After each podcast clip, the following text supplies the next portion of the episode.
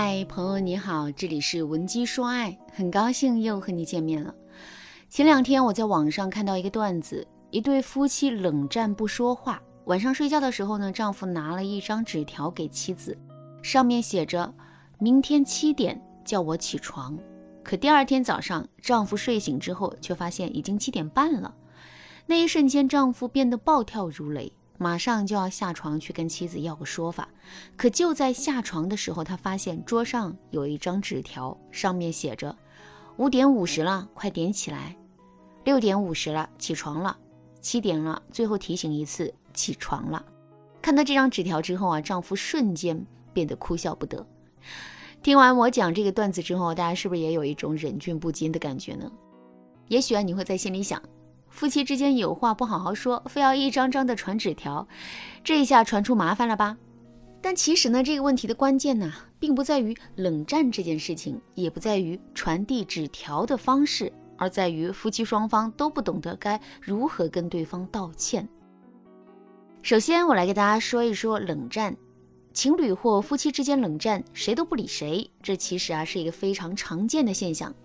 冷战是有程度之分的。程度轻一点的冷战，虽然不至于给两个人的感情啊带来十分严重的危机，但是呢，它也足以降低两个人的感情体验，让两个人都在一定程度上感到难受。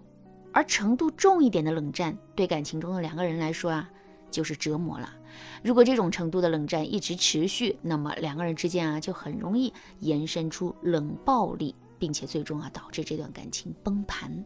不过呢，冷战的危害固然不小。但这并不是关键，情侣或夫妻之间冷战的成因才是关键。这就像大锅里的沸水，虽然能够把人烫伤，但只要我们控制好大火下面的柴火，我们就能够控制住沸水。情侣或夫妻之间的冷战啊，就是那一大锅沸水，他们冷战的成因才是那最关键的柴火。那么，夫妻之间冷战的成因到底是什么呢？其实啊，夫妻之间冷战的原因有很多，但其中有一个非常主要的原因，那就是情侣或夫妻双方都不善于跟对方道歉。这里的不善于，我们可以有两个层面的理解。这第一个层面的理解是，因为不好意思跟对方道歉，所以我们不善于道歉。其实啊，在现实生活中，很多情侣不跟另一半道歉，都不是因为自己没有意识到自己的错误，而是不好意思跟对方道歉。因为不好意思跟对方道歉，所以啊，他们压根儿就不会准备跟对方道歉。既然不准备跟对方道歉，那他们自然就不会承认自己的错啦。因为一旦承认自己做错了，那就势必要跟对方道歉。在两个人实际相处的过程中啊，这个逻辑链条其实一直都会起作用，这导致的结果就是情侣双方。明明都知道自己有错，可是却全都死不认错，一直任由误会和矛盾发展下去，发展到最后啊，就成了相互之间的冷战。如果在听到这节课程之前，你已经遇到了这种情况，可是却不知道该如何补救的话，你可以添加微信文姬零五五，文姬的全拼零五五，来获取专业的指导。下面我们来说一说，怎么才能避免这种情况出现。首先啊，我们要知道的是。爱要大声说出来，道歉的话也要大声说出来。如果我们真的有错的话，那么我们就一定要承认，并且呢把自己的错误说给对方听，否则啊这个错误就会一直起作用。不过呢，表明自己有错，我们也不一定非要通过明示的方式。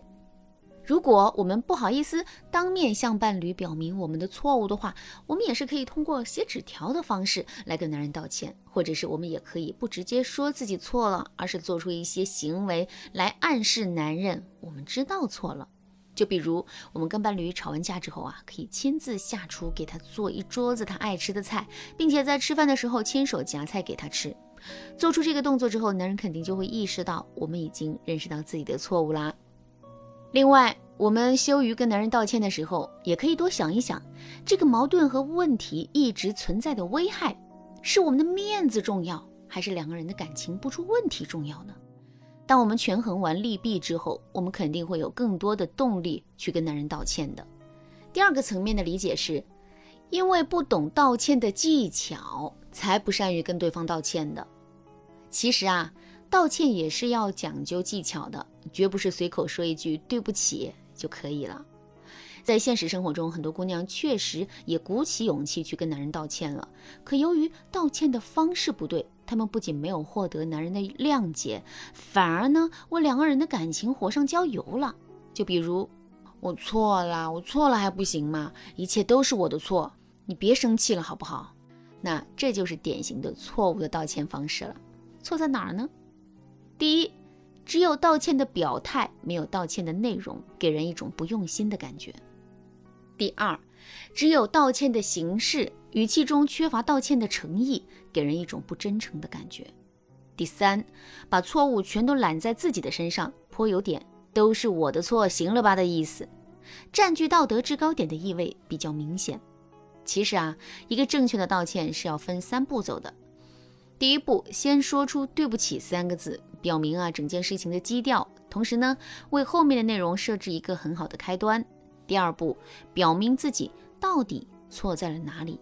道歉贵在真诚两个字。真诚一方面是通过我们的态度体现出来的，另一方面呢，真诚也会通过我们道歉的内容体现出来。我们给前任道歉的内容是不是关键？我们给前任道歉的点是不是细致准确？